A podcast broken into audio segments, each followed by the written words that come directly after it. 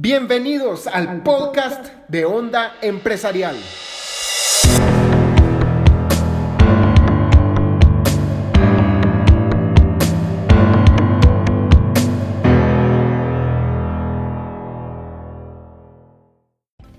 Así que hoy quiero hablar en este podcast de Onda Empresarial, episodio número 10, acerca del micromanagement, de cómo no ser una persona micromanagerial. Vamos a explicar primero a qué nos referimos con esto. En el mundo de habla inglesa se escucha bastante o de vez en cuando se escucha este término del micromanagement. ¿Qué significa micromanagement?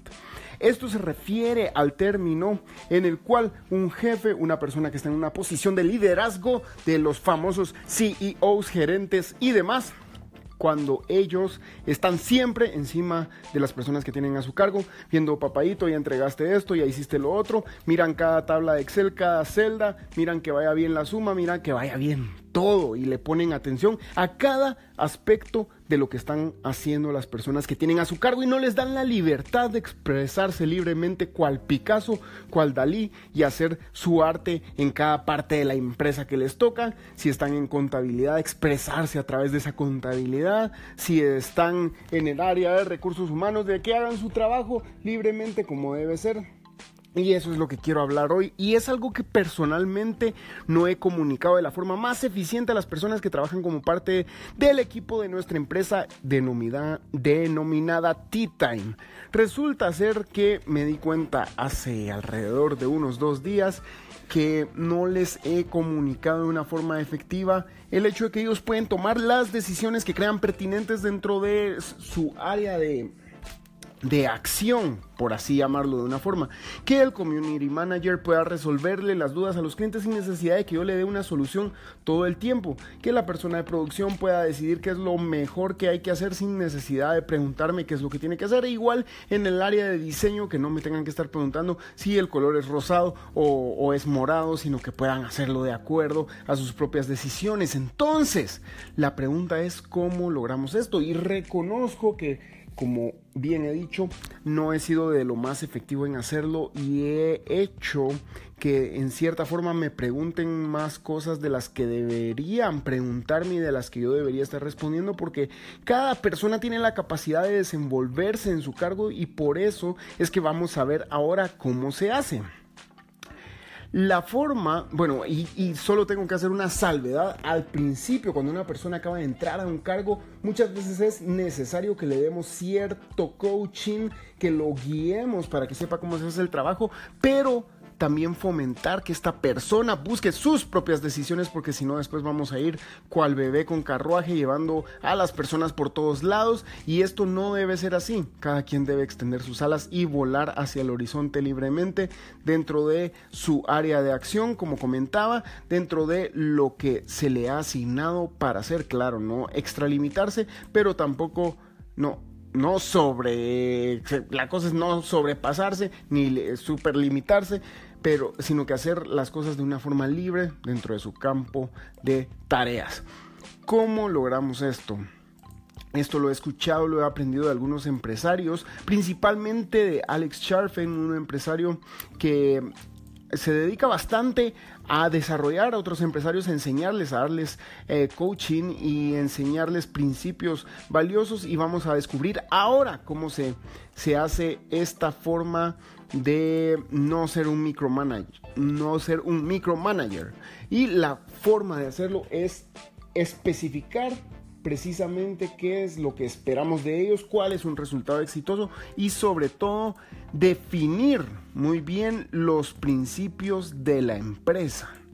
Definir los principios que van a tener como empresa y yo también hice algo más. Definir los principios que se buscan de cada persona como equipo, como el equipo de Tea Time que somos, qué es lo que se espera de cada uno de ellos, no individualmente, sino que de todos en general y de acuerdo a esto, unas reglas básicas, lineamientos específicos, muy generales también, valga la redundancia, la contradicción que acabo de decir, ay no, qué pena, de específico y general, pero que son para aplicar y que les va a dictar cómo podemos actuar en dado momento sin necesidad de meternos a las tareas en específico. Vamos a tratar de desenredar todo esto que acabo de hacer que yo creo que ni yo mismo me entendí establecer principios básicos que podemos seguir y establecer lineamientos muy generales eh, que sirven para aplicarlos en las tareas específicas. Entonces, ¿qué es lo que hice? Establecí cuáles son estos valores principales. Vamos a leerlos ahora. Esto es en mi caso particular. Cada quien lo puede adaptar a la forma que se le dé la gana que le guste más, que le parezca, que le parezca bonito, si lo quiere lo enmarca en un cuadro rosado con flores con Hello Kitty, como le guste, lo que importa es que sea aplicable y estos valores no son solo para colgarlos en un marco muy bonito, como decía con la Hello Kitty, sino que para que sean aplicables y cada uno de estos clientes, no solo de estos clientes, ¿verdad? De estos miembros del equipo no solo lo vea, sino que lo crea y lo ponga en práctica. Vamos a ver cuáles puse que son los valores del equipo de T-Time. Buscar siempre hacer clientes felices. Este es el uno. El dos, buena actitud entre el equipo. Esto es súper importante para mí porque yo no me gustaría trabajar con alguien que no sea una persona feliz y que sea alguien, por ejemplo, sarcástico, que no le guste hacer las cosas y que no tenga buena actitud. Eso no va conmigo ni con el resto del equipo. Tercero, excelencia en todo. También esto es algo de lo que nos identifica, de lo que siempre buscamos. Si nos toca repetir una t-shirt una vez, dos veces, tres veces, cuatro, las que sean necesarias con tal de que eso quede excelente y realmente ya lo hemos hecho en algunas ocasiones.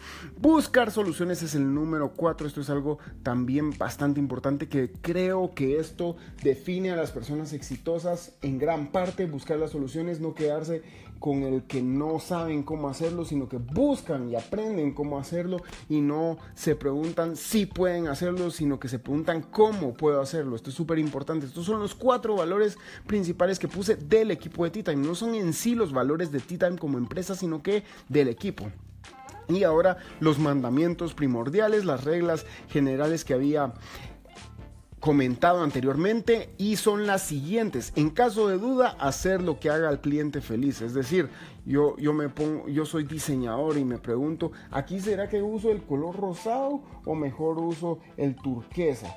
Papadito, mira la imagen que te mandaron y pensá que es lo que el cliente quisiera. Si la imagen está en, en, turquesa, entonces mejor usemos un turquesa porque es lo que el cliente mandó. Fácil, rápido, conciso, claro. Segundo, cada miembro del equipo puede tomar sus propias decisiones pensando primero en el cliente y luego en Tea Time.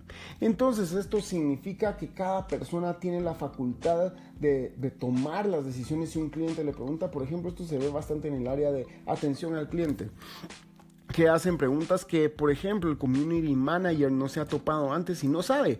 Y a veces, realmente por la cantidad de otras cosas que tengo que estar haciendo, no respondo tan rápido estas dudas al community manager cuando me lo pregunta, pero es necesario que le dé una respuesta a los clientes. Entonces, lo que le dije es que él tome como referencia las cosas que han pasado en el, en el pasado, lo que pasó, pasó, y también que él puede tomar las decisiones siempre pensando primero en lo que va a ser más beneficioso para el cliente y luego en T-Time, porque también no vamos a hacer cosas que, que no sean en general de beneficio a T-Time, porque eso lo que beneficia a T-Time beneficia a todos los clientes en general. somos una empresa que, gracias a Dios, crece bastante y esa es la idea, seguir creciendo. Y tercero, los sistemas y procesos sirven para darle al cliente una experiencia consistente y súper satisfactoria por eso es importante cumplirlos. Todo esto quiere decir que tampoco porque tengo que hacer feliz al cliente voy a salirme del huacal y hacer lo que se me dé la gana, sino que también tengo que cumplir los procesos que ya están establecidos porque estos procesos son los, los que hacen que el cliente esté feliz 100% de las veces, que les den su t-shirt como le esperan la primera vez, la quinta vez y la 25 mileava vez que esto significa que ellos van a saber qué es lo que reciben y por eso tenemos que respetar los procesos. Es decir, que como lo que al cliente lo hace feliz es que le entregue su diseño rápido, entonces no voy a cumplir con el proceso de hacer una muestra digital donde se muestre. No, porque esto resulta que al final repercute de otra forma si no lo cumplimos. Entonces, estas son las reglas básicas. ¿Por qué comento esto? Para volver al tema del micromanagement. Con estas reglas es suficiente y yo confío en que cada uno de ellos sabe que lo que busca es la felicidad del cliente porque nuestra misión es hacer personas felices a través de una t-shirt. si amarro esto con cada una de las acciones de los departamentos, porque se ve bonito, ¿verdad?